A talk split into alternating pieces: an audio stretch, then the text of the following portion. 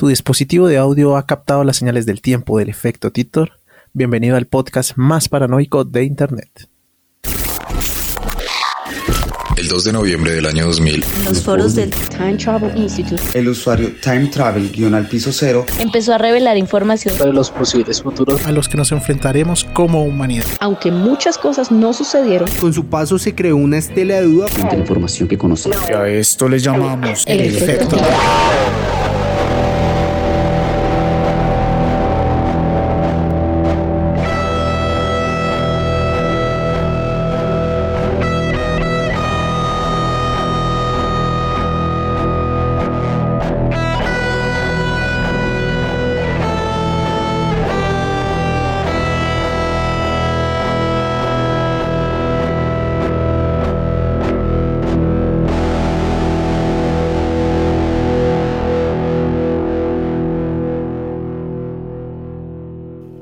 imagen de un cuarto con una gran mesa y rostros anónimos que dominan y decían el mundo es algo que ya es familiar para todos. Pero, ¿qué tan real es esto? Hoy hablaremos de algunas de las familias más poderosas del mundo que están tras grandes corporaciones, sistemas bancarios y para muchos tras el orden mundial. Diablo, siempre lo supe. Yupa, ¿cómo así? ¿Cómo así? ¿Cómo así? Estos son los suegros que me merezco. Sí, Esas sí, son las familias que no sé por qué no hemos, eh, no sé, eh, dominado, que no hemos suplantado. Pues es que no las podemos dominar porque ellos son los que dominan, güey. Viajando en el tiempo deberíamos haber llegado y como, ¿qué sácate. Voy a cambiar aquí mi apellido. Tu, tu, tu, tu, tu, corrector, por favor. Si fuera por el, por el apellido, eh, o sea, si fuera solamente porque los el apellido se parecen, vaya y venga. Con un Pero. Lo pero no creo que funcione así. Sí, puede que no sea suficiente. Bueno, hay algunas cosas en las que es un poquito más complejo que eso. Ujú. Esas familias son un poquito más tradicionales, bueno, no sé si más tradicionales o, o menos tradicionales en algunos casos. Hay de todo. Depende a quién le preguntes. Sí, hay de todo, hay de todo. Y depende de, a qué- de cuál sea el modelo a seguir, es verdad. Sí, sí, sí. La verdad es que esa es la, la- la chica que nos merecemos. Una chica con un apellido, no sé, Morgan nos viene bien. Bush también, ¿eh? ¿Usted saldría con alguien por posición? Uy, No sé, supongo. Sería interesante, por lo menos una cita, a ver. tin. Así que ya, sí, típico meme. En, en un restaurante fino y uno, eh, eh, disculpe, hay chicharrón. ¿Y los chicharrones? Y los chicharrones, eh, disculpe, en esta mesa faltan chicharrones. Eh, eh, Claudio, por favor. Disculpe, tráigame su mejor Coca-Cola, por favor, gracias. Esta Coca-Cola está tibia y la escupo. Sí, sí. O sea, pues no parece, pero nosotros somos de, de alta cuna. tal Pues cual. porque estaba en el segundo piso, por eso era alta. Ah, Sí. perfecto. Coca-Cola eh, de la camada del 86. Mínimo. Bueno, de alta cuna son los hijos de esta persona que les voy a comenzar a contar. A ver. Se llama Major Amschel Rothschild y él es el primero de esta gran familia, los Rothschild. El Es- primero con su nombre que llaman. El Sí. primero, con su nombre, al menos el primero que importaba.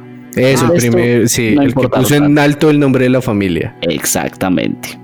Debo decir que si me hubiera preguntado, yo le hubiera pronunciado Rothschild. Rothschild. Rothschild. Sí. Pues eh, suena, suena, por lo menos, ojo, yo soy como que el que menos sabe de esto. Inglés, eh, británico, quizás. Rothschild. Suena así, pero se supone que el man es alemán. Ah, ok. Ah, judío alemán, aunque gran parte de su imperio sí se extendió a Inglaterra. Pero vamos a comenzar por el comienzo. suena bien. Ese tipo en Alemania empezó a crear un negocio de cambio de monedas, un cambio de divisas, ¿vale? El típico. Y tuvo cinco hijos. Ah, caray. Le Estos hijos, sí, sí, pues yo creo que en esa época rendía, ¿no? Yo creo que esas familias de ocho hijos se daban. Antes, antes fue un poquito como que no, no tuvo tantos como algunos otros. Mm. Pero sí supo qué hacer con sus cinco hijos, porque cada uno empezó a llegar a una parte del mundo diferente. Comenzaron por Inglaterra, donde el gobierno logró hacerlos como comisionados de los eh, recaudadores de fondos, ¿saben? Como el típico que va recortando como impuestos, entre comillas, para derrocar a Napoleón y esta guerra contra Francia. Desde ahí comenzaron los primeros rumores de esta familia, el primer rumor oscuro, en el que se dice que ellos financian guerras a su conveniencia y que esto no es la primera vez que pasaba. Ok, nada más como para pararme en el tiempo, ¿hablamos de qué años? Estamos hablando de, pues, Napoleón. No sé. Los, los, de los 1700 a los 1800. Exacto. Pues yo creo que es más de 1800 porque eh, en 1760 ya estaba el negocio de las divisas en, en Alemania. Ok. Luego de eso Exacto. Igual tema. tengamos, tengamos en cuenta la muerte de, de- de Napoleón como, como referente, que eso es 1821, Waterloo, la batalla Exacto. de Waterloo. Eh, pues por lo menos, bueno, cerca a Waterloo, porque pues digamos que él no murió ahí, ¿no? No. Pero digamos que es un buen referente, 1820, o sea que si los eh, Rothschild manejaron hilos, eh, fue previo a eso, podrían ser 1800, 1819, y seguramente como Napoleón estaba que eh, conquistaba todo, me imagino que dijo, bueno, bueno, tampoco se va a meter aquí al rancho, porque pues me imagino que no es bueno para el negocio, dirían por ahí. Sí, no trae público. Entonces, estos tipos comenzaron por ahí, por Inglaterra, lejos de casita de papá, y todos empezaron a coger diferentes países. O sea, no puedo creer cómo alguien logra mandar a sus hijos a que dominen una parte del mundo diferente. Esto me tiene impactado. Ponle cuidado. Nathan se estableció como banquero en Londres. James, que es otro de sus hijos, en París. Salomón en Viena. Carl en Nápoles. Y mm, Amschel, que es el mayor, se quedó dirigiendo el Banco de Frankfurt, la, la ciudad, digamos, de- del papá, El señor, el. Fortín. Entonces, póngale cuidado, cinco hijos dominando cinco partes del mundo diferentes y de las, o sea, de toda Europa. Sí. Y en ese momento, yo, yo no sé si ustedes hayan escuchado o hayan visto así típicos videos de cómo funciona el dinero o qué es el dinero, que es una locura. O sea, el dinero es básicamente nada, no existe, ¿saben? O sea, el dinero es como un, un papel inventado en cuanto a los billetes, porque antes el, bille- el, los- el billete decía como que 5 mil en oro y luego ya es como nada, como que oiga, yo le prometo que este dinero cuesta, este papel cuesta esto y listo. Y así es Eh, como los banqueros empezaron a volverse millonarios. Creo que lo, lo- lo que viene siendo actualmente es una carta valor, ¿no? O sea, esto representa eh, supuestamente Y ya ni eh, siquiera un eso. material exacto. Sin embargo, tiene razón. Ya, ya, ya, Aquí en. Colombia hace unos 20, 25 años eh, se cambiaron las denominaciones de los billetes y con ello, algo que decía en nuestro caso en Colombia, 5 mil pesos oro, Ajá. que Sí. era como al, eh, esa representación de, oiga, yo voy a ir al Banco Nacional y voy a decir, estos 5 mil, démelo en oro. Exacto. Eso ya no pasa. Eso ya no pasa porque En- pues, ni aquí ni en casi oro. ninguna parte en el mundo. Y de hecho, el, el dinero ya ni siquiera son los billetes, ya ni siquiera es esa carta valor. Porque hoy en día la mayoría del dinero que se mueve en el mundo no existe físicamente. ¿Qué? Así es, existe solo en una cuenta bancaria, en un número. ¿Me explico? Yo le voy a mover un millón de pesos de aquí, o sea, yo le voy a dar un millón de pesos a usted. Qué bueno. Y obviamente no hay como que nadie que mueva un millón de pesos a ningún lado. Es simplemente un número que sale de mi cuenta, de mi tabletica de, de apuntes, y se lo apuntan a usted y listo. Y la gran parte del dinero no existe realmente, existe digital. Ah, caray. Cabe aclarar para nuestros amigos de México, un millón acá no es tanto. Sí, Sí, mira, no, acá no un millón, igual un millón sigue siendo, sabes, Eh, más del sueldo mínimo en el país, o sea que No, es, es un salario mínimo, ¿no? Sí, No, es un- menos, menos del salario mínimo. menos- No, menos- que- que- 300 que- dólares. Sí.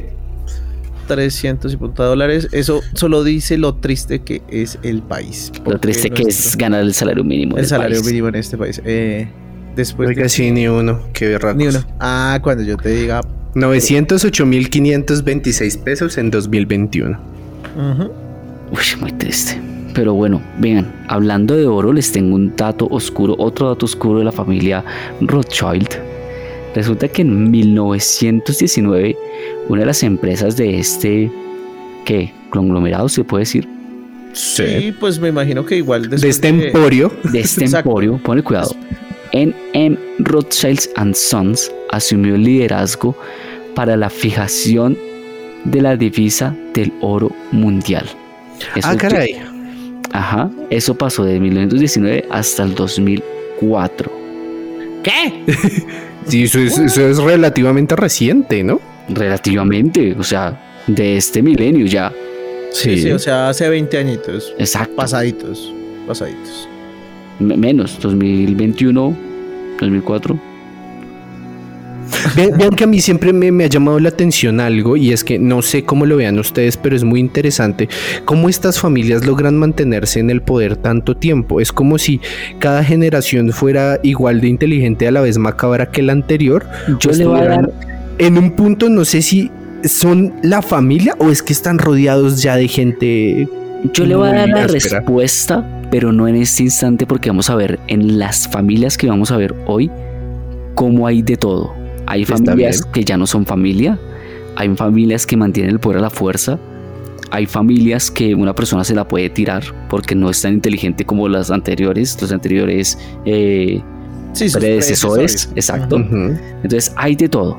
Esta familia, obviamente lo que hizo eh, el señor papá es posicionarse muy bien y mandar a sus hijos a, o sea, enseñarles cómo es el negocio de la plata y que cada uno se fuera a conquistar una parte del mundo diferente y luego ya se sale de las manos, ¿sabes? O sea, ya, ya contratan a una persona que ya no necesariamente es del apellido, pero que empieza a tener influencia y cuando uno tiene poder perderlo tan drásticamente es difícil.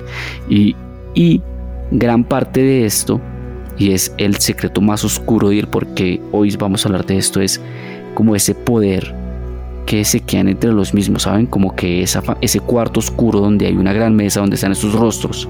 Por ejemplo, hay uno de esos cuartos que existe, realmente lo pueden googlear. Bueno, a ver, entre comillas cuarto, esto es una metáfora, pero se llama el Club Bilderberg. Es una reunión de personas, de, digamos, las personas más influyentes del mundo. Son menos de 120 las que se reúnen. sos- o- o- solamente se puede ir con invitación privada y se hace en los Países Bajos. Obviamente, los Rothschild están invitados. Así Pues, que Ah, caray. Eso le iba a preguntar, ¿cuál es la actualidad de los de Rothschild? ahí está.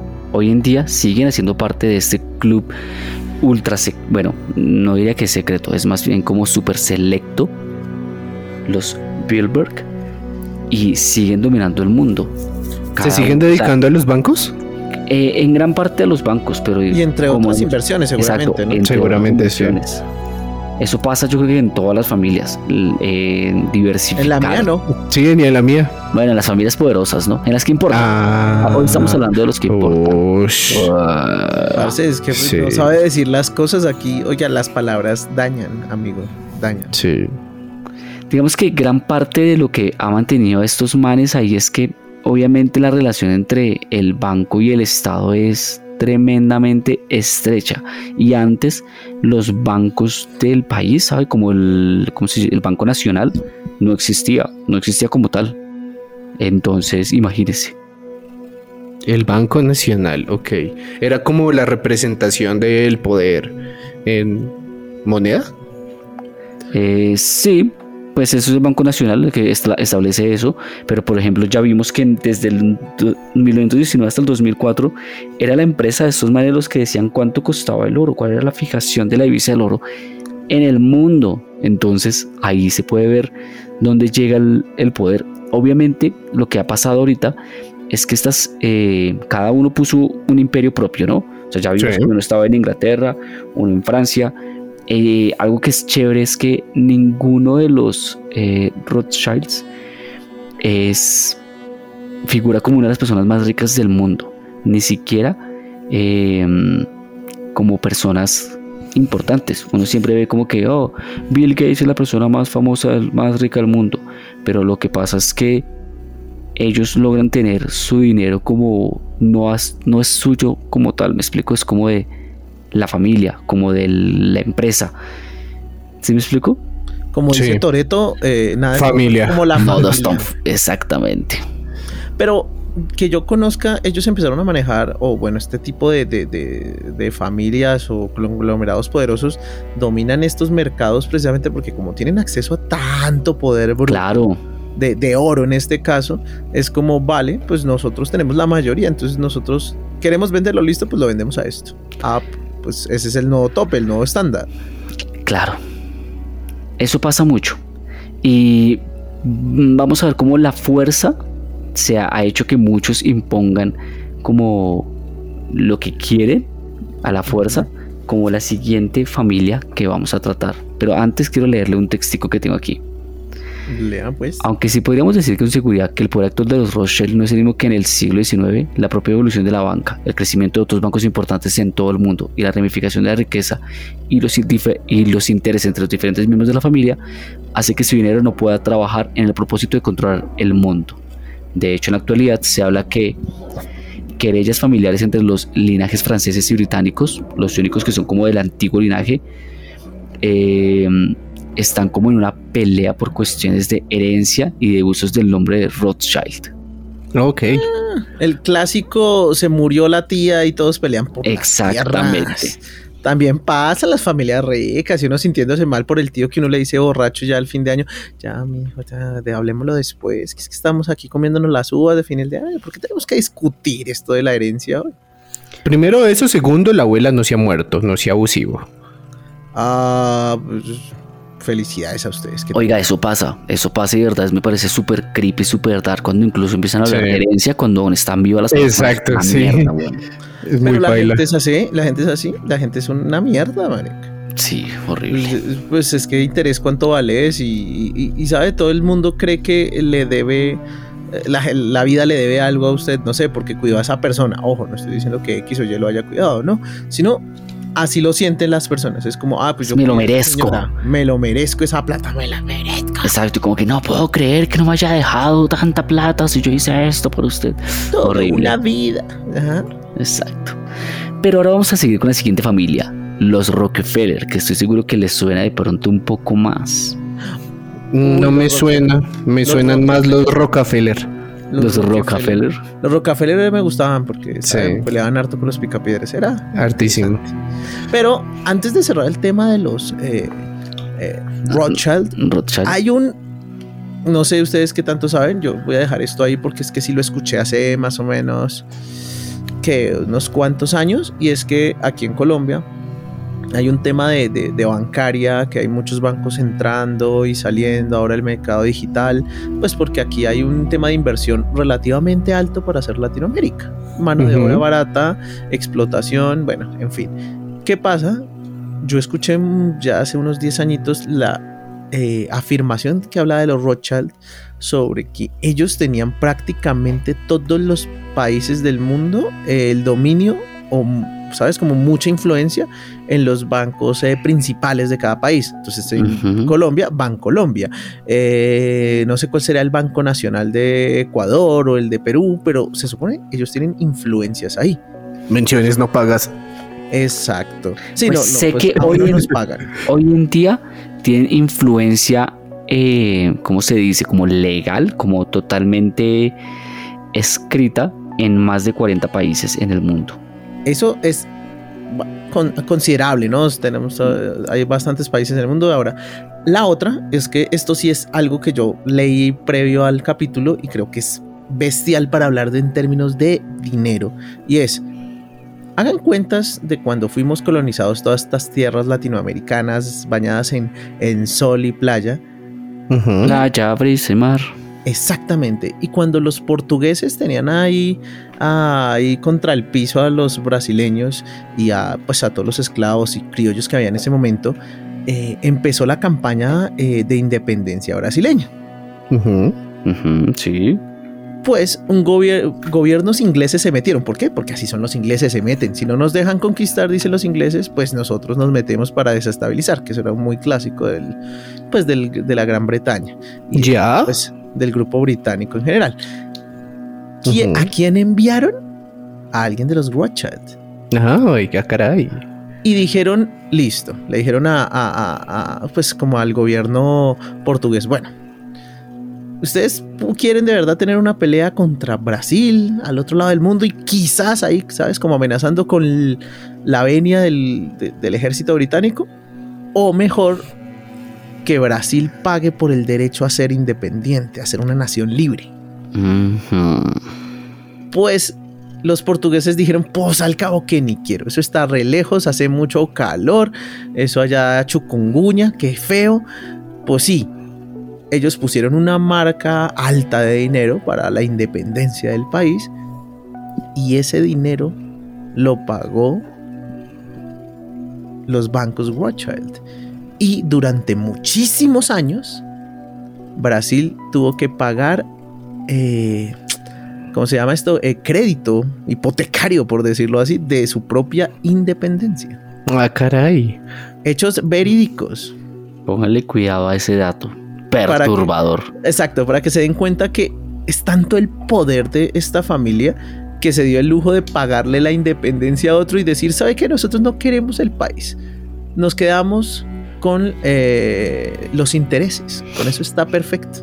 Ah, Oigan, hoy no andaremos tanto en este tema de ese tipo de cosas con todos los bancos porque sería muy extenso, pero eso le, pasa, le pasó hasta a Estados Unidos. Ah, por ahí supe de los Morgan, creo, ¿no? Ese banco a mí me encanta más que todo porque he leído como las ventajas que le dan a sus, eh, pues, eh, a los que tienen cuenta con ellos, pero después me di cuenta que el dueño de los Morgan es un hijo de puta con sus empleados. Luego hablaremos de ellos, porque Ah, pasa, pasa con varios bancos. Pero bueno, quiero demandarlos primero- por abuso laboral. primero vamos a hablar de los Rockefeller y luego pasamos a los Morgan, para que no se me adelanten, por favor. Los Sorry. Rockefeller. Hágale. ¿Cómo comienza esa historia? Comienza con John Davison Rockefeller, que nació pobre y, y digamos que aquí era un poco eh, que cualquiera puede cambiar sus estrellas, como la película de El Caballero. ¿Sí se la vieron? Sí, sí, sí, la Sí. de Headlayer, ¿no? La de Creo. exacto, sí, sí, Ok, sí, tal cual, buena película. Este man Bueno. nació pobre, su padre era estafador, ¿sabe? De los típicos que van como vendiendo pócimas mágicas para que se te quite el dolor de muele y ese tipo de cosas. Como de feria. Y aparte de eso, era asaltador de trenes. O sea, Ah, caray. No sabía Era el que había combo completo. No sabía que tenía profesión, ¿sabe? Como, ¿y tú qué eres? Eh, doctor, médico. ¿Y tú? Asaltador de trenes profesional. eh. Claro que sí, vea Sí. que yo un día estaba subiendo Monserrate, que para los que no son de por acá, Monserrate es una, que una, loma- Montaña. una montaña, una montaña que tiene un camino de piedra donde mucha gente va a hacer ejercicio. Sobre todo a rezar porque... Oiga, me sentí profundamente ofendido que le dijera Loma Monserrate. Sí, es verdad, es verdad. Es, la montaña, que es la montaña más alta de Bogotá o no? Al menos una de las Sí, es el, es el punto más alto de la ciudad. 2.600 metros sobre el nivel del mar. Listo. El punto más alto de la ciudad. O como diría Camilo, la loma es. O la lomita esa. Bueno, tal es que me la estaba subiendo. Es que subiéndola no se siente como tan empinada. Ay. Ah, listo, listo. Vamos el fin de semana y le da la pálida. No, denle un bocadillo. se- seguro que vamos, seguro que vamos. Y le da la pálida. No, me gusta, pero voy a poner cuidado. Estamos subiendo cuando vienen unos manes hablando de, de su trabajo, ¿sabe? Como que cómo ser mejores en su trabajo y estrategias y la vaina. Resulta que el trabajo de esta gente eran apartamenteros. Dícese, personas que se dedican a meterse a casas a robar. Ah, ok.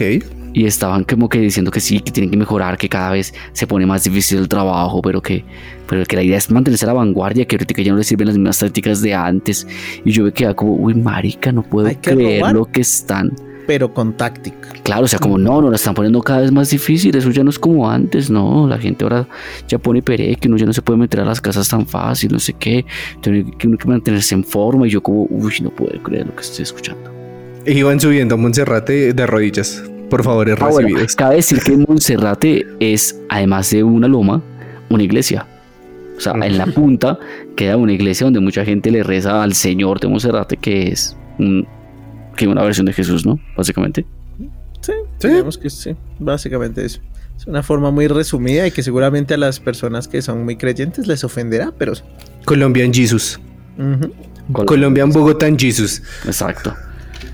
Entonces, pobre cuidado, esta gente, este man más bien, no esta gente, que nació así, quería hacer algo más y después de estudiar y empezar, el man empezó como a vender piedras pintadas como si fueran, digamos, como oro o piedras preciosas y conseguir plata. O sea, yo no sé por qué esto lo cuentan como si fuera algo chévere, porque en realidad el man estaba estafando. Pero bueno, entró a trabajar como contador y cuentan que el man se ahorraba todo ese dinero para invertir en la bolsa y así fundar como su primera refinería. A los que no saben, el man es eh, los Rockefeller o este man se volvió famoso porque fundó lo que es el imperio de petróleo más grande de la historia, tal vez, como, como emporio, ¿no? O sea, fue el- se dice que fue la persona que, como única persona, acuñó más dinero en toda la historia de la humanidad. Exactamente. Y aún Aparte- mantiene ese récord, ¿no? Qué denso. ¿Sí, Sí. lo mantiene? Lo mantiene. Pues Sí. precisamente porque gracias a él, a los Rockefeller, fue que eh, ex- empezó a existir la, for- la, la, la, la figura de antimonopolio. Porque el- man devoró todas las empresas que le hacían competencia. Eh, digamos que incluso uno de sus eh, negocios paralelos era eh, el tema de ferrovías y en Estados Unidos otra de las empresas y de las familias fuertes eran los Carnegie que llevan muchísimos años haciendo vías en Estados Unidos y los Rockefeller se metieron. Y en un momento ellos dijeron pues le compramos todo esto y es que a eso se dedicaba eh, pues la familia Rockefeller por lo menos eh, pues cuando empezaron a estructurarse ya como monopolio. Y era eh, cuando arrancaron con el tema de, los hidrocarburos comprar todas las eh, refinerías eh, a lo largo y ancho de Estados Unidos y después del mundo Ah, caray. Y casi lo logra. sí, sí, sí, no es que pase ahorita Disney Ay, Salud. sí, lo siento Total, marica, una locura, realmente como, o sea, bueno, aquí comienza la historia de cómo este man incluso utilizando el tema del monopolio se volvió incluso más rico porque Estados Unidos le obligó a vender gran parte de lo que el man había como consolidado en un único em- emporio y Sí. lo que hizo fue como dividirlo en varias empresas. Pero luego, cuando hubo como la gran recesión en 1920, que pues Estados Unidos se fue al carajo, el man recompró todo lo que había vendido, que ya eran diferentes como industrias y mantuvo así como diferentes nombres para quedarse con todas y las compró incluso más barato de lo que lo había vendido porque obviamente todo el mundo estaba pobre. De ahí nació ExxonMobil, Conco, Chevron y bueno, varias empresas así. Todo esto era el Stanford, el Standard Oil que era la empresa del man. Ajá. Es que, no, y es que siento yo un poco que ese apellido entró, entró como tal en la cultura, ¿no? Se ha visto mucho en las series, películas y demás que cuando alguien está muy elegante, tiene mucho dinero, es un Rockefeller. Es total, marica. Ese sí es como el, el estándar, ¿no? Ujú. Estándar internacional. Aquí en Bogotá le dirían que chirriadísimo que estás. Mm. Pero eh, el, el extranjerismo sí es como, uy, que esos gustos que se da, ¿qué haremos con el Rockefeller? Sí. Sin embargo, esta familia le fue como medio raro. De hecho, hace un- lo que pasa es que algo que vamos a ver en esas historias es que las familias van mucho más allá del apellido. Es decir, toda el- gran parte, digamos, del. Eh, mm, ¿Cómo decirlo? El emporio Rockefeller quedó a manos de otras personas que han ido dirigiendo las empresas y que han- se, eh, se han ido como que como obteniendo el poder y escalando. Pero muchos del apellido acabaron hasta mal. Hubieron personas Sí, claro. que se dedicaron como a... Querían hacer como cosas muy humanitarias. Había un man que era como fotógrafo y se fue a la isla de Nueva Guinea.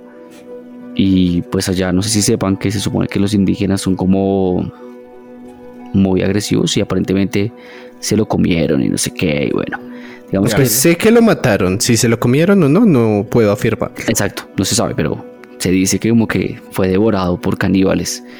Y así ha pasado diferentes historias con varias de las familias. Digamos que uno de los últimos grandes herederos de, de los, del primero, que eran como cinco los grandes herederos, uno de ellos eh, murió en 2017, fue el último, y le dejó a sus hijos, que eran cinco también, 660 millones de euros a cada uno. Y sí. Y era la, la, él está dividida entre cinco y se supone que el man le dejó como otros 500 millones, 500 y pico, como a causas eh, humanitarias. Ah, Bueno. caray. Pues Aparte que bah, ahí es cuando uno dice, estas causas eh, humanitarias es para reducir impuestos. Sí, claro. ¿Ustedes se imaginan esos impuestos? Porque, o sea, las cuatro grandes eh, cabezas, digamos, de, de esas, eh, de estos, estas compañías de, de- de- de- de petróleo, de hidrocarburos, ya las nombró Cami, ExxonMobil, Chevron, BP, Marathon, son dueñas de ExxonMobil, Amoto, Marathon Oil, que seamos sinceros, se han, se han visto envueltas en, en temas de, de explotación ambiental, al igual que se vio Shell en el pasado, destrucción Sí. de, eh, de, de- de- de- de- de zonas protegidas, eh, contaminación del mar, o sea, es cuando algo se revienta en el mar y salen no sé cuántos litros de petróleo, casi siempre es un tema de móvil, Shell, Chevron. Entonces, pues ahí les dejo eso. Por más que regalen, no creo que solucionen todos los problemas que dejan alrededor, al- alrededor del mundo. Claro, algo de lo que dicen es que estas familias, o sea, ya sabemos que eh, la energía eléctrica, digamos que los autos impulsados por energía eléctrica existen hace muchísimo tiempo, pero no se ha permitido que estas cosas se vuelvan como masivas porque quieren seguir manteniendo el monopolio del poder que ellos tienen. Entonces, de los hidrocarburos. de los hidrocarburos. Entonces, eso ha pasado muchísimo. Es como que, no sé si, si escucharon la noticia que fue muy famosa en algún momento, en que un hombre eh, pedía como protección, como a Amnistía Internacional o algo así, porque había descubierto una manera crea- para crear bombillos que prácticamente nunca se fundían y ahorrar energía y de todo. Y es como lo vamos a desaparecer. Ese tipo de cosas no pueden existir en el mundo. Sí, y qué bueno que hablaron específicamente de eso porque me da paso a hacer um, una recomendación. Si usted se encuentra en el 2021 eh, y posiblemente se habrá dado cuenta que llegó un nuevo servicio de streaming, hay una película que salió en el 2021 que puede mostrarles un poco de cómo funciona este poder de manera tan indirecta pero a la vez tan importante. La película es de este año y se llama Ni un paso en falso, si tienen la oportunidad de verla. Está en HBO Max o pues donde la quieran encontrar. Pero sí muestra cómo todas estas corporaciones pueden llegar a hacer cosas tan pequeñas pero tan importantes para que algo no pase y, y pues ya lo vemos que eso sigue pasando con esto de los carros eléctricos, que la Ford, la General Motors. Es bien interesante.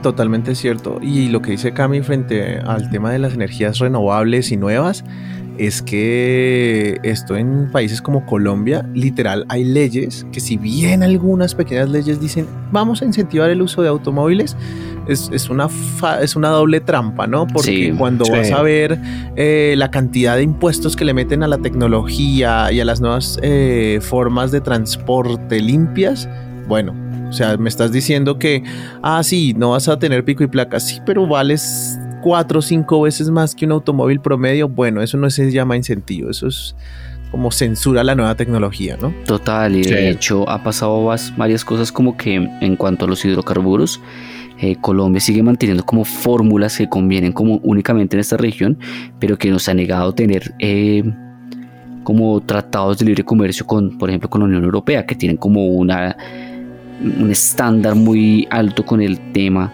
de los hidrocarburos y aquí como que preferimos no hacerlo a su manera y quedarnos sin un tratado con ustedes y poder comercializar más económico para mantener cosas de poder que ni siquiera se puede entender cuáles son las esferas que están detrás de todo esto, que seguramente ni siquiera son colombianas porque el país ya fue vendido hace mucho tiempo. Sí, es verdad, es verdad. Bueno, pero sigamos con la siguiente familia, los. Morgan, que los, Ah, los mencionaron ya. Alerta de spoiler. Alerta de spoiler, sorry, no sabía que los iban a nombrar, sorry. Esta historia comienza con John Morgan. Este man es considerado para muchos como uno de los pilares de la economía estadounidense y que tiene una filosofía pues cuanto menos interesante. Resulta que este man hablaba de poner orden a la economía pero sofocando a la competencia a punta de fusiones y controlando las industrias. Con- el man controló industria ferrocarril, la de acero, la de agricultura, la de comunicaciones y ahí por encima les voy a decir que ahí se fundó AT&T, que es una de las empresas de telecomunicaciones más grandes de Estados Unidos, y Sí. General Electric. El man decía esto, enderezar la economía. Ok, por favor, alguien escríbame ahí al, al Instagram si también pensó que cuando Camilo dijo pilares iba a decir piratas. ¿Piratas? Sí. Uno de los mayores piratas de la Sí. economía. Morgan. Sí. Morgan. Sí, sí. Mm, bueno, está bien, está bien. eh, Válido. se- Se emociona demasiado. Sí, me perdono. Digo, ¿me perdonan? Eh, Hágale, pues, bueno, perdonado. voy a seguirles contando. Este man luego fundó el Morgan Company, que mm, pues básicamente era como el gran emporio del man. Y era tan grande que cuando murió en 1913, o sea, el poder del man era tan grande que cuando el man falleció, Estados Unidos fundó el Banco Central. Porque antes no existía, era un poco lo que yo les decía. Este man controlaba tanto el flujo de dinero que y, y todas estas personas empezaron a tener que ver con lo que eran digamos los bancos las eh, firmas de cartas valor digamos de esto es algo que me lo firmó tal man y se supone que vale tanto dinero que en realidad no era nada era como el prestigio que le daba una persona a un papel que el banco tuvo, que los países tuvieron que hacer lo propio y crear sus propios, eh, ¿cómo decirlo? Como edificios básicamente, que tuvieran el respaldo de toda la nación y que pues ya no son papeles, obviamente es totalmente estandarizado el tema del billete, pero que tuvieran ese valor y que fueran más grandes, entre comillas, que una persona, aunque muchas de estas eh, entidades gubernamentales están o tienen detrás a personas que están moviendo ahí como el dinero. Pero como para que nos hagamos un poco la idea del poder que tenía una única persona. Y este man, digamos que con esta filosofía del sofocar y de presionar las cosas para enderezar la economía y una historia que digamos que es un modelo de operación que el man ya tenía y es que en algún momento él quería como hacer una nueva línea de ferrocarril para que ayudara como al todo el tema de, de mm, eh, transporte de bienes y, en, en el país pero Sí. las dos ferro los dos ferro ¿cómo se dicen? las empresas de ferrocarriles ¿cómo se llaman las empresas de ferrocarriles? ¿Ferroviarias? Ferroviarias. las ferroviarias, exacto. Las dos ferroviarias más grandes del país como que se estaban oponiendo y estaban luchando entre ellas y tenían como un tema de competencia entre precios y cosas y bueno, el man cogió a los dos presidentes, los invitó a un yate y prácticamente los obligó a hacer las paces en plan como que el que no quiera salir de aquí nadando con los peces, ¿sabe? Como alimentando a los peces. eh, Yendo a dormir con los peces. tendrá que hacer lo que yo les diga. O de aquí no se van. Así por las buenas o por las buenas. Claro, es como que vamos a hacer un- un- una vaina de negocios. El tema es que no nos vamos a ir a hacer que los negocios no sean como a mí se me dé la gana que sean. Ah, según que- él, según él, como tratando de hacer lo mejor para el país. Y yo creo que todas las personas y las grandes mentes creen que están haciendo cosas buenas. Y de hecho, el man de verdad sí es considerado como una de las grandes mentes del, de Estados Unidos, que incluso hizo que el país pasara a ser como una, un lugar de de industria como campesina, digamos, a una superindustria mundial. Se supone que él fue como una de las grandes mentes que estuvo detrás de esto. Ok. A mí se me olvidó preguntarle sobre la actualidad, la actualidad de Rockefeller, perdón. Ya ahorita le cuento un poquito sobre eso. Primero para creo que- también preguntar sobre la actualidad de Morgan. ahorita les voy a contar porque creo que el Licao nos iba a contar un poco sobre su odio, algo así. Ajá, bueno, lo de los lo del odio a Morgan no es pues lo que pasa es que el JP Morgan que viene siendo el banco más poderoso del mundo por lo menos en papeles, ya nos dimos cuenta que los Rothschild seguramente por influencia y testaferrato puede que sean más poderosos. Eh, es un banco que al parecer tiene eh, ¿cómo decirlo? Como que eh, ideas y estándares de trabajo bastante agresivos con sus empleados. Es que incluso hace poquito se viralizó una noticia que eh, en muchas de sus seccionales en Estados Unidos, donde de pronto muchas de las personas no habían sido vacunadas contra el coronavirus, estamos hablando de 2021, eh, el hombre salía públicamente a decir, si, si, si tienen tiempo para ir a un Starbucks, tienen que ir a trabajar y no, te- no quiero excusas, simplemente como que los quiero allá, decía la cabeza del JP Morgan en Nueva York. Ah, como Qué berraco. Sí, clásico, así, mira, así súper tradicionalista de es que si no lo veo acá 8, horas, 8, 12, 15, 18 horas, quién sabe cuánto les toque trabajar a la gente ya, eh, pues no estás trabajando, ¿no? Sí. Una visión bastante trasnochada de lo que es el poder. El otro dato que quiero darles es que si ustedes bien, y al igual que nuestros sabios oyentes, conocen a Charles Montgomery Burns, Ay, claro. Claro que lo conoces. Muchos Obviamente. de los, de, las, de los flashbacks que él tiene de, de- desde su educación y de lo que los papás le enseñaban están basadas en el, en el crecimiento de los Rockefeller. Como, como esclavizaban a la gente en las... Pues esclavizaban es una forma un poquito agravada de decirlo, de, digamos, de más bien de cómo sobreexplotaban a las personas en, en las empresas de metalúrgica. Ujú. escenas de, de- de Charles golpeando a los metalúrgicos y diciéndole no se roben los átomos, muéstrenme sus bolsillos, ahí están los jugosos átomos. Eso es muy, muy de los eh, vieja guardia, de los Rockefeller y los eh, Carnegie de Estados Unidos, para que, ¿saben? Se rían con ganas porque es una buena referencia. Es verdad. De ahí viene la famosa frase, este imperio no se construyó con buenas intenciones. Ahora les voy a contar un poquito de qué pasa hoy en día. Resulta que en el año 2000, si no estoy mal, un banco llamado el Chase Manhattan Corporated acordó adquirir al que ya nombraba Jorge, el JP Morgan Co. Ah, caray. ¿Quiénes son estos bancos? Chase Manhattan Corporated fue hace mucho tiempo el banco más grande de Estados Unidos y por lo tanto del mundo en ese entonces, porque era el año 30 y el accionista mayoritario era ni más ni menos que John D. Rockefeller Jr. Ah, caray. Entonces, Junior. sí, sí, sí. Sí, no se matan mucho con los O- nombres. hoy en día puede que no haya un Rockefeller que esté dirigiendo exactamente eh, el banco como tal, Sí.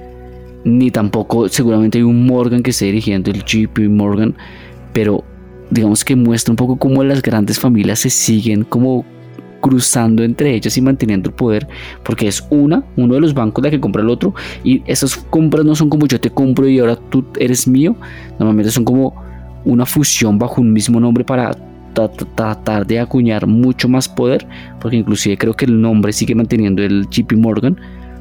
Eh, y nada, básicamente es eso, no dejar que, se- que los tumben. ¿El GP de qué es? ¿De Juan Pablo Morgan?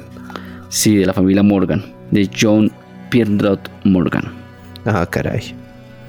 ¿Cómo la Juan ve? Piedritas. Ahí, densa la cosa, densa. Yo, yo les iba a hablar, bueno, es que voy a, voy a, a cambiar un poquito el orden para que sigamos contando como la historia de todas esas familias, al menos esas últimas dos son de Estados Unidos, y ahora Sí. les voy a contar otra que es estadounidense y tal vez les suene un poquito más a todos, y es la Ok. familia Bush. Ay, Bush. claro que sí. Ah, viejo condenado. Claro que lo recuerda. ¿Cómo Resulta olvidarlo? Esta familia tiene mucho que ver con, por ejemplo, los Rockefeller. Yo no lo sabía hasta el día de hoy, pero ven y les cuento desde el comienzo. Esta comienza con eh, Samuel Prescott Bush, que se topó en la vida con eh, un ángel de la guardia. Este ángel de la guardia era el hermano de mm, John Rockefeller. Ok. Y este man le dice, oiga, le va a dar un puesto como gerente de una de mis empresas de acero, el Buckeye Steel Casting, no sé qué carajos, para que usted pues nada, me la dirija. Listo, todo bien. Pues qué pasa, obviamente en ese momento haciendo ferrocarriles y todo este tema en Estados Unidos, en, como en el gran, la gran expansión que ya estaba, que ya sabíamos que estaba haciendo como Rockefeller para sacar este como platanar adelante y lo lograron, no como acá. Pues el man se vuelve millonario empieza a ser nombrado presidente de la compañía y a tener un montonón de poder porque empiezan a surtir de eh, metal, de acero, al gobierno y al Estado para generar armas para irse a las guerras. Entonces el man tenía obviamente mucho poder, tenía mucho que ver con las influencias en las esferas eh, pues del poder político. Y es tanto así que el hijo fue el primero como en meterse en esta parte política porque llegó a ser senador de, pues, de Estados Unidos y hay un dato también curioso ahí es que había otro senador llamado Nelson Rockefeller. Y obviamente todo lo que decía el señor Rockefeller, como, oigan, eh, yo creo que deberíamos comprarle todo el acero a esta empresa. Pues Bush decía, claro que sí. Bush decía, claro, hagámosle caso al desconocido. Exactamente. Oye, esto desconocido me cae muy bien. Deberíamos hacer eso. Eso Aceptó la moción diciendo. con toda violencia. Sí, sí. Guiño, guiño. Qué buena idea. Extraño. Gracias por honrar a tu país con esa buena idea. Exacto. Entonces, ¿qué pasa? Que bueno, eso, eso sigue así hasta que hubo como algunos temas de traiciones y cosas y peleas de, ¿Quién lo diría? de novios y bueno, quién sabe. Pero ya los Bush se habían metido en el poder y ahí es cuando surge como el primer gran escalafón que fue George Bush, pero no el George Bush que tal vez muchos conozcamos, este es Sino George Bush papá. George Bush, papá, exactamente. Eh, que aquí como dato interesante, antes de ser, no sé si ustedes lo sepan, pero antes de ser presidente de Estados Unidos era director de la CIA y también fue como mm, poderes con las Naciones Unidas y un montón de cosas así. ¿Sabían esto? No. Algo había escuchado. Vea, pues, pinche Bush. Sí, marica, una locura. El tal es que este man había llegado como en un momento súper importante en, en la guerra porque había pasado como una recesión en los 80, estaba la guerra de Afganistán, el man estaba como cerrando, eh, este man si no estoy mal era como, eh, tuvo que ver con el presidente Nixon y entonces toma el poder y empieza como a seguir esta guerra del régimen contra... Eh, ¿cómo se El dice? terrorismo. Exactamente, sí, como el terrorismo, en este caso el terrorismo eran los soviéticos. Y así es que logra como pasar a la historia, pero pasa algo raro y es que pierde las elecciones contra Bill Clinton en las reelecciones y que es algo que normalmente no pasa, o sea, como que incluso nosotros todo lo hemos visto en esta re- historia reciente, y es que la mayoría logran ser reelegidos. Sí. Bueno, resulta que este man eh, pierde, pero luego llega su hijo a, a como a, según él, a tratar de mm, corregir lo malo que había hecho su padre. Y ahí es donde empieza todas esas cosas que ya todos hemos conocido como el, el, la- el atentado a las Torres Gemelas, el tema de irse a la guerra contra los países de Medio Oriente y ir cambiando como eh, hacia quién iban como mandando la guerra porque primero era como hacia Afganistán logra eh, luego se van contra Irak luego como que empiezan a acusar como el régimen de Hussein por esconder armas de mm, nucleares y como de destrucción masiva y que supuestamente estaban como financiando al, al Qaeda eh, que también trataron de decir que habían sido ellos como que los que habían hecho como los atentados, los atentados en Estados Unidos. El tal es que este man hoy en día es como recordado por uno de los peores de la historia, no tanto como Trump seguramente, porque tuvo, estuvo en dos guerras, eh, fueron como que mm, exhibidas que el man tenía como tácticas de tortura por, con sus tropas y contra las tropas enemigas. Yo no sé si ustedes se acuerdan que en algún momento en Discovery Channel mostraban como los campos de concentración que tenía Bush y que era totalmente ilegal, o que utilizaban como Sí. tácticas que habían sido ya ilegales. Mm, sí, sí. Exacto. Pues es que por eso odio a ese cucho cacreco. güey. Fue una caspa. El man Y fue papá ese sí era bien casposo. recaspa. Claro, y, y- y yo, yo me imagino que el papá estando en la CIA, que ya varias veces hemos hablado acá sobre cómo el poder puede ser incluso mayor que la del Estado, mayor que la de Estados Unidos como país, pues marica, cuando tienes como un poder político que ya te permite hacer como cosas visibles, de pronto la CIA tiene que actuar un poco más invisible, pues qué tanto poder tienes tú y cómo lograron tenerlo, fue, es curioso cómo los Rockefeller tuvieron que ver mucho en la creación del poder de esta familia y cómo también es hoy en día los Morgan y los Rockefeller se siguen uniendo para seguir manteniendo poder que es que uno no, o sea, realmente es difícil contemplar hasta qué punto tener dos bancos que son inmensamente que gigantes, que son globales, cuánto poder pueden acuñar y qué tanta incidencia tienen en movimientos políticos. O sea, hoy en día cualquier gobierno se mueve por estabilizar su moneda y no es contra otro gobierno contra el que tienen que hablar o negociar, sino contra los bancos que están generando esos billeticos de ese país y ese gobierno para que se mantenga estable, porque si bien la reserva, digamos que el Banco Nacional es el que regula eso, no se regula como tan, autónoma- tan autónomamente como se supone que debería, sino es como tan bonito como, como que así el Estado nos protege. ¿Quién ha dicho eso? ¿Cómo así? ¿Nos protege quién? Sí, nadie dijo no nunca. Eso no estaba en el contrato, viejo. Tal cual. Pues eso les cuento, porque no es así. Resulta que, bueno, la, la embarrada es que este man, Bush, Alerta de spoiler. ¿Cómo así que no? ¿Cómo así que no qué? ¿Que no estamos protegidos? Ah, sí, no lo estamos. Una alerta de spoiler. ¿Quién lo Aquí, diría? aquí nadie le importa al Estado. Eh, y nosotros a ellos tampoco, por lo visto. Sí, sí, sí, exacto. Nosotros no le importamos al Estado. Claramente el Estado, inclusive podemos ver cómo en Latinoamérica, yo sé que todos hemos visto cómo nuestro país, nuestros países se ha vendido o ha vendido partes de sus... eh, ya no quiero hablar ni siquiera de reservas naturales, sino de la capacidad de explotar sus propias reservas naturales. O sea, así sea que usted lo quiera hacer mal o lo quiera hacer bien, pero usted ya ni siquiera puede hacerlo de forma autónoma, sino que esa capacidad se la vendió a otro país. Entonces es una locura total.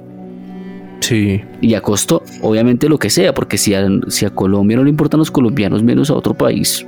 Otro país llegará y meta ya un taladro y mira a ver qué pasa ya. Que es que hemos demostrado que sociológicamente donde pasa esto, la sociedad se destruye. Me vale, huevo. Men, meta ese taladro. Sáqueme lo que haya ya. Diablos.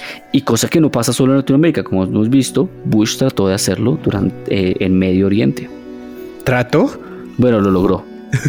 Durante varios años. Sí, digamos que esa es colonización pasiva, no general. Ajá. Lo vimos con, con el capítulo de las eh, formas de, de manipulación mediática y eso de generar un enemigo público y con esta eh, excusa de la venganza sobre el orgullo americano, pues se metieron allá, invadieron un país y lo desestabilizaron totalmente. Tal cual. Qué berracos. Y la historia continúa. Digamos que ahorita hay especialmente foco sobre uno de los Bush, que es George P. Bush, que digamos que está tratando como de limpiar el, el nombre de la familia y lograr volver a ser que un, un- referente político para el apellido. Sí, ok. Que, que al, al igual yo pi- pi- pienso un poco, imagínense que ustedes son quienes son, pero nacen en una familia así. Nosotros somos un poco de... Nosotros somos gran parte de las cosas que hemos vivido, las experiencias.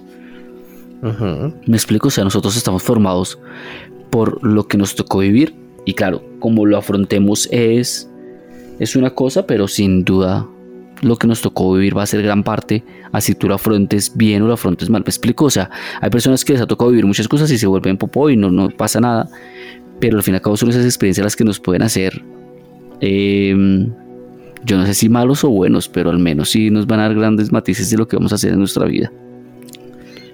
Cierto, cierto. Lo que pasa es que, digamos, si usted nace siendo Rockefeller, pues vive en un círculo y un cúmulo de experiencias totalmente distintas. y una realidad totalmente distinta. Digamos que las cosas que usted puede hacer son, mm, no sé, mm, muy diferentes a las que hoy en día uno puede imaginar hacer. ¿Me explico? Sí. Ahí está el tema. Qué terrible, Ala, qué terrible. Pero bueno, voy a pasar a otra familia y ya que hablamos de Medio Oriente, esta es una familia que es prácticamente dueña de un país y del petróleo de un país. Se llama la dinastía Saud y es la familia real de Arabia Saudita. Entonces, esto comenzó con a ver si lo puedo decir bien, Abed Lais bin Abderrahman, ¿no qué? Abderrahman al Saud Ok. que fue Para el mí está bien fundador. Sí, sí, sí, yo, yo creo que Para mí está bien dicho. es el fundador del Estado de Arabia Saudita y fue su primer rey.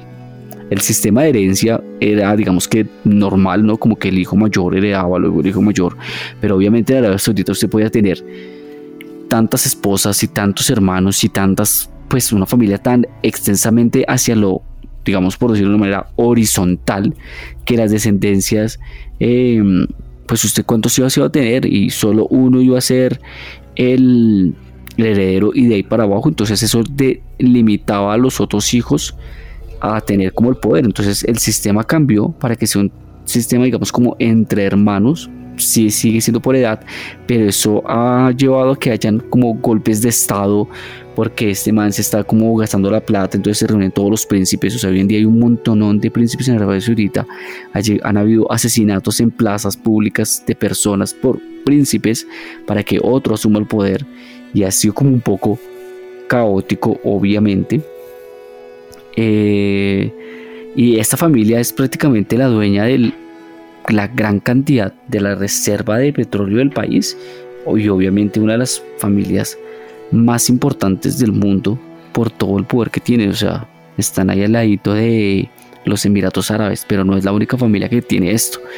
No sé si ustedes vieron un video de Luisito Comunica hace poquito que un man, básicamente lo mismo, rey de un país se da cuenta que tiene un montón de oro porque todos esos países eran muy pobres de oro, digo de petróleo, de oro negro, eran muy pobres y descubren esto y logran fundar pues imperios. Pues es que la muestra de un botón, para la muestra de un botón, como decimos por acá en Latinoamérica, es que eh, estos eh, jeques árabes, como se les nombra un poquito, eh, han construido maravillas en el desierto, por decirlo así. Sí, tal Bahrein, Emiratos Árabes Unidos, literalmente crean reservas de agua, playas artificiales, eh, ciudades inmensas en la mitad del desierto con todas las comodidades que solo en los sueños más húmedos de estos países latinoamericanos, latinoamericanos tendríamos. Y tienen una moneda absurdamente cara, ¿no? Sí, claro. Sí, porque no cualquier guaricho va por allá. Sí, claro, y, y, y no cualquiera, o sea, todo el mundo quiere, digamos que invertir allá, pero ellos no tienen la necesidad de invertir por fuera de su país. Eso es una de las cosas que hace esa moneda tan costosa. Les cuento que nomás uno de los, se llama Mohammed bin Salam, es un príncipe que hoy en día es el hombre más poderoso del Medio Oriente. Príncipe de Arabia Saudita. Ok. Entonces, hoy en día digamos que uno ignora mucho esa parte del, de los países, pero ellos ya prácticamente, no sé si han visto estos, a ver, esto también es un poco conspiranoico, pero cómo pagaron a la FIFA para que se hiciera el Mundial en Qatar, por ejemplo. Sí, es verdad. ¿Y cómo construyeron estadios tan rápido? Aunque esos estadios, la otra vez está mirando que con plata. ellos digamos dijeron vamos a hacer esos estadios y la mitad de los estadios que dijeron que iban a hacer no los hicieron, hicieron como otros, así todos como que rápido, rápido, haga, haga, haga, ahí. Cualquier estadio, no importa. No se parece a la minita del álbum, no importa, usted hágale. Usted póngalo ahí y ya. Uh -huh. Pues lo que pasa es que uno, o sea, yo creo que lo hemos visto con las obras públicas en el, eh, en, el, en la gran cantidad de países en los que estamos, por lo menos los que nos escuchan desde Latinoamérica, ya que una obra pública se puede demorar meses, años, sí. no sé, una vida. Si, si, si hay que construir un puente se demora, si hay que construir un túnel se demora. Ah, pero si hay money y es una, es una constructora privada y le pagan lo suficiente, créanme que va a estar muy rápido, lo que sea. Sí, Total. sí, es verdad. Por la plata baila el perro. Y esas son cinco familias que tienen suficiente dinero para hacer que baile el perro. Y que hacen demasiado parte, poder. Uh -huh, y que hacen parte de esferas que, como vemos en el caso de la primera, hacen parte de grupos selectos de poder que están todo el tiempo mirando como qué más pueden hacer, que vemos como entre ellas generan lazos para crear nuevas familias de poder y como inclusive aunque los descendientes de esas familias no estén hoy en día entre las poderosas, me explico, o sea, no es una, no es una persona, no es Bill Gates que está al frente de Microsoft, sino que es como comencé diciendo, un rostro en una pantalla anónima, una sociedad anónima que está dirigiendo compras, fusiones y más uniones de poder que hoy en día es mucho más difícil de seguir. Digamos que hoy sabemos que eh, Rockefeller tenía yo no sé cuántas empresas de petróleo que tenía monopolio o que la familia Morgan tenía eh, emporios de telecomunicaciones, de energía, de recursos públicos bajo su nombre. Pero hoy en día puede estar pasando lo mismo y no lo sabemos. Es decir, los recursos públicos de Latinoamérica eh, han sido vendidos a empresas privadas y no sabemos a nombre de quién están, no sabemos quién lo dirige. Sí, no sabemos a dónde está llegando finalmente esas ganancias. Exactamente, de cosas que son públicas, ¿sabe? Del pueblo. Entonces, ahí es donde vemos que el poder, no, más allá de ser de una familia, es como de, ¿sabe? Como una entidad formada por varias pequeñas personas que no tienen una cara hacia el público, pero que están dominando mucho más de lo que uno puede imaginarse. Eso es cierto, eso es cierto. Y pues con esta reflexión me despido. Adiós. Continúen ustedes. Vamos a estar despidiendo ya el capítulo porque, bueno, uno, terminamos cinco familias bastante poderosas y también tenemos que ir a reflexionar el por qué carajos nosotros no hacemos parte de ninguna. Quizá, pues viendo los porqués y en qué esfera se mueven, por contactos, contactos, la rosca. tal cual. Sí, y pues no sé, pues yo por, pues, pienso que no me prestaría para callarme tanto como se tienen que callar. Ah, pero para gastarse la plática en vicios, sí. Obvio. Pero es mi plata que gané honradamente sin quitársela a nadie. Eso dicen, eso dicen. Bueno, de plano, muchísimas gracias a los que nos acompañaron. Y si usted tuviera una super familia para dominar el mundo, ¿cómo la dominaría? le pondría a la tía Chanchis a, hacer empanadas con psicoactivos para dominar a los presidentes de cada planeta, de cada planeta, perdón, de cada país. No, sí, cada planeta. Sí, hay que ser eh, ambiciosos porque el mundo, pues cada planeta, porque ya, si usted tiene mucho poder, me imagino que ya sabe que hay en el área 81, porque para eso somos poderosos, para pagar por información. Es verdad. Ahora bien, muchachos, nada que hacer. Vamos a cerrar el capítulo de hoy con, eh, pues nada, con esas eh, bonitas melodías que nos llevan al subconsciente humano, que son estas conspiraciones que nos dejan con la mente abierta. Ya saben, eh, escríbanos en nuestras redes sociales, si quieren seguir, se vienen ya los invitados. Habíamos estado un poquito alejados del tema de los invitados, pero ya estamos contactando a personas que están interesadas. Eh, y la verdad es que siempre agradecemos mucho sus mensajes, nos inspiran y nos votan muchas veces. Estamos pensando en qué vamos a hablar este fin de semana y esas son las ideas que ustedes nos dan, porque bueno, aquí podemos viajar por el tiempo y el espacio, pero tampoco no las sabemos todas. Entonces, muchísimas gracias a todos y desde aquí un gran, gran abrazo. Muy, muy feliz noche, tarde o mañana. Besazo.